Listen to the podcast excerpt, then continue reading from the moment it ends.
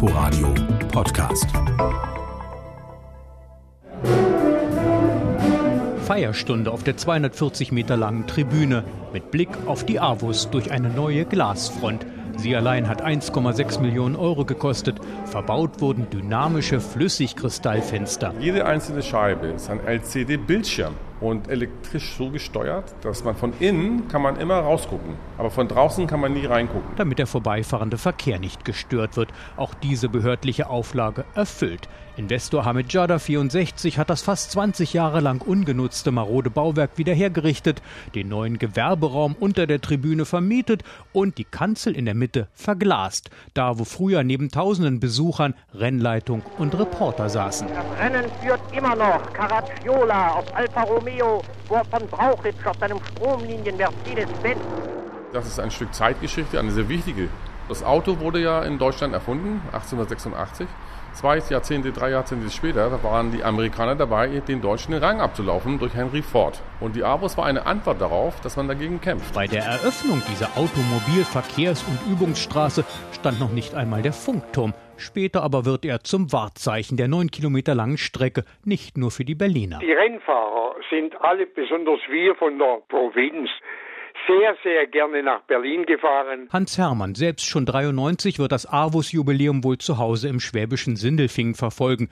Dort am Telefon erinnert er sich an die Rennstrecke, die ihn schon als Kind fasziniert hat.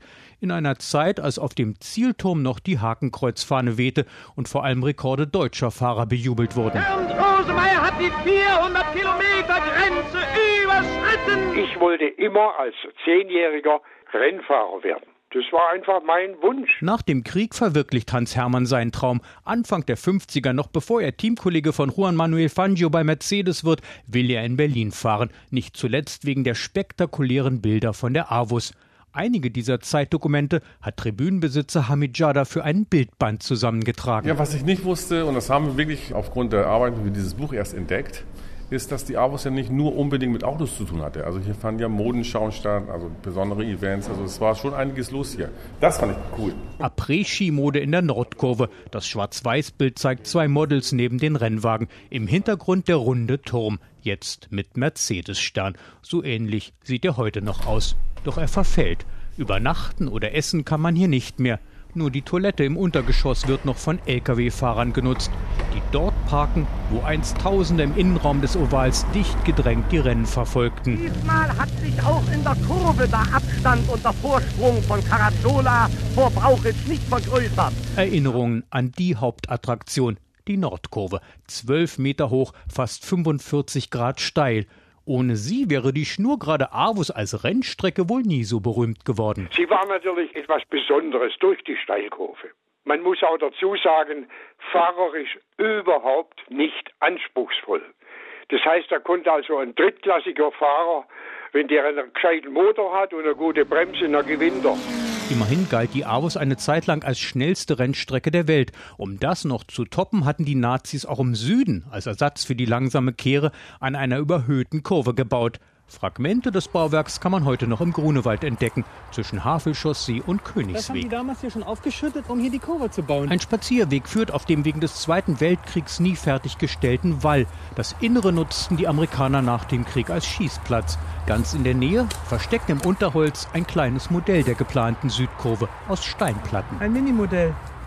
Auseinandergebrochen. Statt einer weiteren spektakulären Kurve blieb es auch nach dem Krieg bei der spitzen Südkehre. Hier musste stark abgebremst werden. Im Norden dagegen ging es mit hoher Geschwindigkeit in die extreme Schräglage. Mit enormer Belastung für Mensch und Maschine, erinnert sich Hans Hermann. Das Fahrzeug auf der rechten Seite drückt sich ja viel stärker rein und dadurch haben wir oder mussten wir die rechte Seite, also Vorderrad und Hinterrad rechts, mit stärkeren Federn ausrichten, sodass die nicht bis durchdrücken in dieser Steilwand durch die Fliehkräfte. Bei seiner Avus Premiere 1953 fährt Hermann sogar zwei Rennen an einem Tag. Die Tücken der Kurve aber werden ihm erst Jahre später schmerzlich bewusst, im Sommer 59. Die Steilwand bedingt ja, dass man eine bestimmte Geschwindigkeit haben muss. Denn ich glaube, mit 180 muss man durch. Denn wenn man nur 160 oder darunter noch fährt, rutscht das Auto runter. So steil war die Kurve. Damals, leider Gottes, ist da ja mein sehr enger, enger guter Freund Jean Bera am 1. August ja, tödlich verunglückt. Am Ende der zweiten Runde sahen wir ihn mit einem enormen Speed, gefolgt von seinem Markengefährten Graf Berge von Trips, in die Nordkurve hineingehen. Etwa auf dem Scheitelpunkt der Nordkurve, also genau in der Mitte, bäumte sich der Wagen plötzlich hoch, überfuhr die Brüstung und schraubte sich wie eine Kaskade in den Himmel hinein.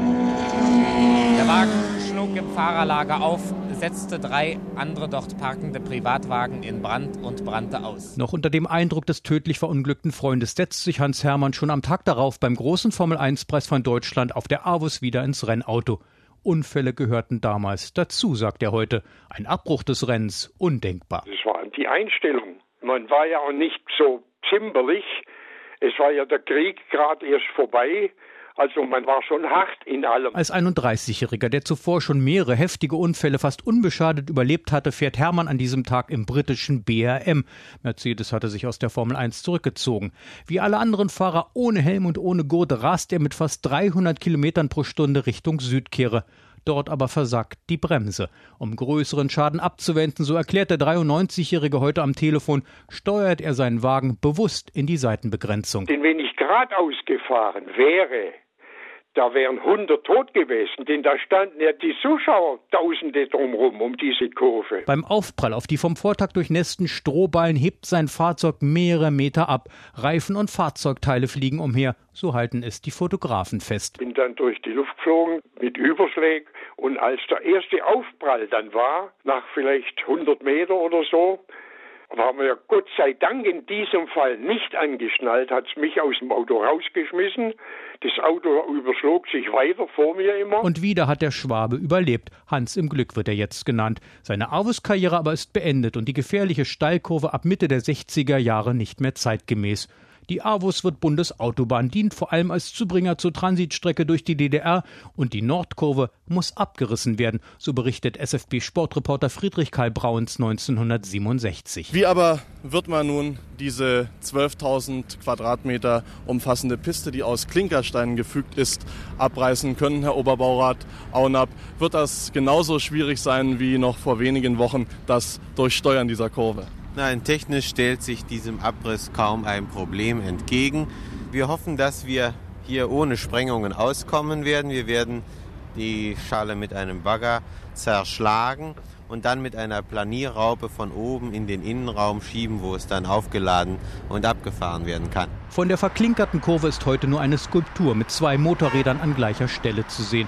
Direkt daneben eine Granitsäule vom Original Avus Flügelbau, ein breites Gebäude, das in den Anfangsjahren als Avus Eingangstor diente. Mautgebühr 10 Reichsmark alles Geschichte. An dieser Stelle wird es wohl keine Rennen mehr geben, wie sie ausnahmsweise noch in den 70ern und 80ern genehmigt wurden. Anwohner müssen jetzt vor Lärm geschützt werden, gerade im Bereich der Avus-Tribüne.